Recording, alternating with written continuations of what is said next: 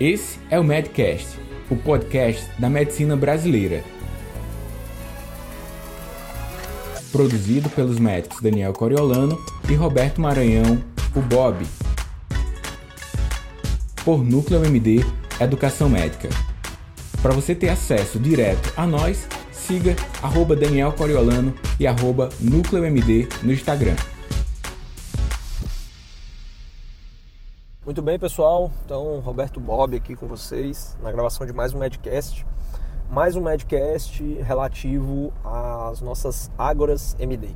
Então, começamos o ano de 2020 realizando a nossa primeira Ágora no dia 17 de fevereiro e tivemos a comprovação de que o ano realmente só começa depois do carnaval. é, então, assim, realmente tivemos aí um início bem sóbrio, né? Tivemos poucos participantes, mas é, efetivamos aí a nossa, a nossa Ágora. Queria agradecer em especial ao Marcos, né, estudante do sétimo período de medicina aqui de Fortaleza e tem acompanhado as Ágoras de maneira muito assídua. Obrigado pela presença. E o objetivo da nossa Ágora, né, toda Ágora ela tem um, um tema né, que nós definimos previamente no grupo, né, para você que é de Fortaleza e você também que de repente não é de Fortaleza e gostaria de se inteirar um pouco sobre o que são essas águas, né, esses encontros que nós estamos promovendo aí é, com uma determinada frequência aqui em Fortaleza, são encontros presenciais, pode pegar informações na descrição do Medcast ou através das nossas bios no Instagram. Procura lá o nosso Instagram, nossos Instagrams da Núcleo MD, que é o arroba Núcleo MD e o arroba Daniel Coriolano, tá? Então, o tema da Ágora nós trouxemos foi focado numa publicação que nós tivemos no site do CFM relativa a uma consulta, né, que está aberta referente à resolução 1974 de 2011, a conhecida resolução sobre a publicidade médica. Então, dentro dessa resolução estão descritos os critérios, né, as regras para a publicidade médica no Brasil. Então você que de repente está é, iniciando os trabalhos quanto médico, né, atendimento aí, principalmente dentro do setor privado, é de suma importância que você conheça o teor dessa resolução, pois ela vai trazer os aspectos legais de como é que você pode se colocar para os seus pacientes, inclusive como é que você pode fazer é, a questão de informar para os pacientes sobre valores de consulta, de procedimentos, né, de que maneira você deve se portar quando você é, participa de eventos na mídia, né, seja na televisão, no rádio e até mesmo né, alguns artigos falando sobre as mídias sociais. Em 2011, né, nós tínhamos aí já é, a existência de diversas mídias sociais que nós temos hoje ainda como bastante é, é, presentes né, no nosso dia a dia, como o Facebook, o Instagram, o Twitter, o WhatsApp, que inclusive estão nominalmente descritos na, na resolução. Contudo, é, é, importante destacar que ao longo do tempo, né, nós já estamos em 2020, então são nove anos aí de resolução e nada mais justo né, do que uma reformulação. E essa formulação ela acontece a partir dessa consulta, né, que tem por objetivo colher sugestões do público médico tá bom? O CFM está colhendo essas sugestões do público médico de como modificar, atualizar, alterar as, os artigos dessa resolução. Então, fica aí a dica, né? Aqui no, no, na descrição do Medcast nós vamos colocar também o link, tá bom? Lá para o site do CFM, em que você pode fazer a leitura da resolução e também contribuir com sugestões. Né?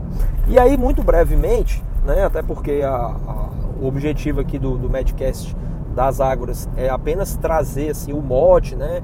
fazer uma marcação realmente da, da, da, existência da Ágora né? e conversar um pouco aqui com os ouvintes do Medcast o que, é que foi discutido. É, eu, vou, eu vou pontuar é, dois, alguns assuntos, né? não sei se dois ou três, eu estou tentando refrescar aqui na memória, né? eu estou gravando o Medcast imediatamente aqui após o encerramento da Ágora. Então vou refrescar aqui é, dois ou três assuntos que nós ponderamos. Né? Então, o primeiro deles foi relativo ao artigo 3 né? Lá no artigo 3 nós temos uma, se não me engano, o item A, ele coloca sobre a questão da divulgação, né? O, o, médico ele não pode fazer uma divulgação sobre especialidade que não possui, né?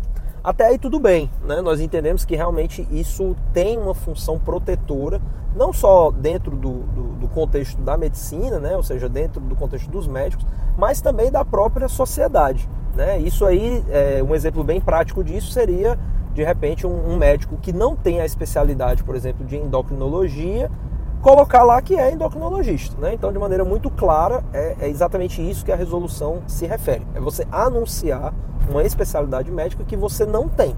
Tá? Mas aí, nessa linha, nessa linha, né, no, no, no, ponto A, ele também especifica que você não pode anunciar que faz o tratamento de órgãos, sistemas ou doenças que possam induzir o paciente a pensar que você tem essa especialidade. Bom, a gente acredita que esse aspecto ele fica de repente um pouco vago, né? E um dos exemplos que foi colocado é justamente dentro do contexto da medicina de família e comunidade, porque tanto eu, né, que estou aqui gravando, Roberto, como o Daniel Coriolano, nós somos médicos de família. E portanto, a nossa especialidade ela não se reduz a um órgão, sistema ou doença específica, né? A medicina de família e comunidade, na verdade, ela tem como um dos focos trabalhar aquilo que é mais prevalente dentro do público que o médico de família atende. Né? Então, se nós fôssemos aqui citar exemplos né, de, de, situações que contemplam o atendimento da medicina de família, nós poderíamos citar, por exemplo, as condições crônicas que acometem a maior parte da, da, da população né, é, adulta e idosa né, de, de, qualquer país, né, que seriam as condições cardio, cardiovasculares, como hipertensão e diabetes. E aí alguém poderia dizer, não, mas a diabetes né, é, é uma condição clínica que está dentro do escopo de prática do endocrinologista.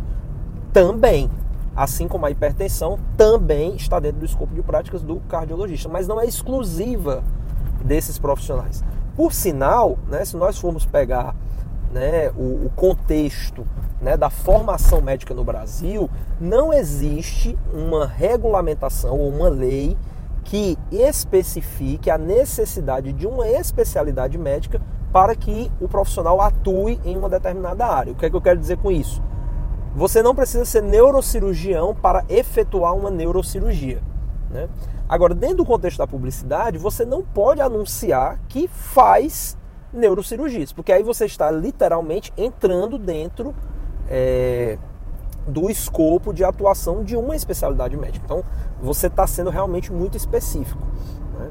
Então, essa parte né, do artigo 3 realmente a gente acredita que mereceria talvez aí um texto mais detalhado ou simplesmente abreviar o item para a questão de o médico não poder anunciar uma especialidade que não tem e abrir mão aí de repente dessa, dessa questão aí do que possa induzir o paciente a interpretar. E nessas situações você poderia abrir margem para que profissionais pudessem dizer né, é, em que público especificamente eles atuam. Né? Então nós temos, por exemplo, nós temos, por exemplo, profissionais que trabalham na área da saúde mental. Né? Eles não são obrigatoriamente psiquiatras, mas eles, de uma certa forma, optaram né, por eles mesmos se aperfeiçoarem, seja através dos atendimentos, seja através de um, de um estudo ou uma pós-graduação, o que quer que o valha, para trabalhar né, é, prestando atendimento para esse público específico de pacientes que de repente é, sofrem de problemas de saúde mental mais prevalentes, como depressão, ansiedade. Né? E aí não, não haveria problema de você é, colocar isso dentro de, por exemplo, o seu perfil do Instagram. Né? Desde, que você não desde que você não explicitasse ser psiquiatra, que aí sim você estaria entrando na nuance de dizer que é especialista na área. Um outro ponto também que é, nós analisamos foi a própria questão das mídias sociais. É, é, as mídias sociais elas aparecem no final da resolução, se eu não me engano, lá no artigo 13 ou 14, é realmente é lá no final da resolução. E existe um, existe um artigo né, que fala sobre a questão das mídias sociais, mas é, acreditamos que talvez esse âmbito das mídias sociais ele precisa ser mais, mais bem explorado, porque hoje, né, em termos de publicidade, né, o Instagram ele é a maior fonte agregadora de, é, de divulgação de publicidade médica, né, e o, o, o meio através do qual tanto pacientes buscam por médicos, como médicos anunciam né, o, o seu trabalho enquanto médicos para é, com isso, é, conseguir mais pacientes. Então a gente acredita que é, essa, essa parte, né, especificamente dando um destaque até mesmo ao próprio Instagram, talvez é, merecesse outros é, artigos ou até um artigo específico, né, para trazer algumas nuances. E uma das nuances que, a, que eu vou colocar aqui, só para finalizar, é, foi a questão dos influenciadores digitais. Né? Então, não existe dentro da resolução algo que traga especificamente uma fala sobre o trabalho dessas pessoas. Né? E hoje, essas pessoas eles atuam enquanto profissão. Né? As pessoas realmente ganham dinheiro com esse trabalho de influenciadores digitais. E uma coisa que nos chamou a atenção né, na discussão que nós estávamos tendo a respeito da resolução é que seria interessante estabelecer que o médico ele, ele, ele poderia né, fazer um contrato de propaganda com o influenciador, mas esse contrato ele teria que estar muito bem explicitado, ou seja, o papel do influenciador ele seria semelhante ao papel de um locutor da rádio que faz o anúncio do trabalho de um determinado médico vinculado ou não a uma determinada clínica, né? respeitando-se todas as regras da resolução a divulgação do nome do profissional, se for da clínica, do diretor técnico, com o número do CRM e o registro de qualificação de especialista, o RQE, se for o caso, né? se, o, se, o, se o médico for especialista em alguma atividade.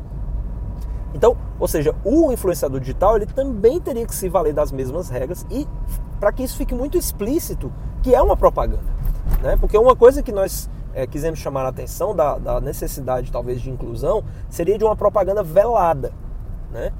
Que, que seria essa ação por parte do influenciador digital, a troco ou não de uma remuneração, né? Porque aí a gente acredita que dentro de uma perspectiva de contrato você teria que remunerar esse influenciador e dentro dessa remuneração é, a pessoa não fazer uma propaganda aberta e sim uma propaganda velada, né? Com algumas postagens, stories, né? Então atividades dentro do Instagram que começasse a chamar o público para aquele médico, para aquele profissional em específico, mas não de uma maneira direta, e sim de uma maneira velada.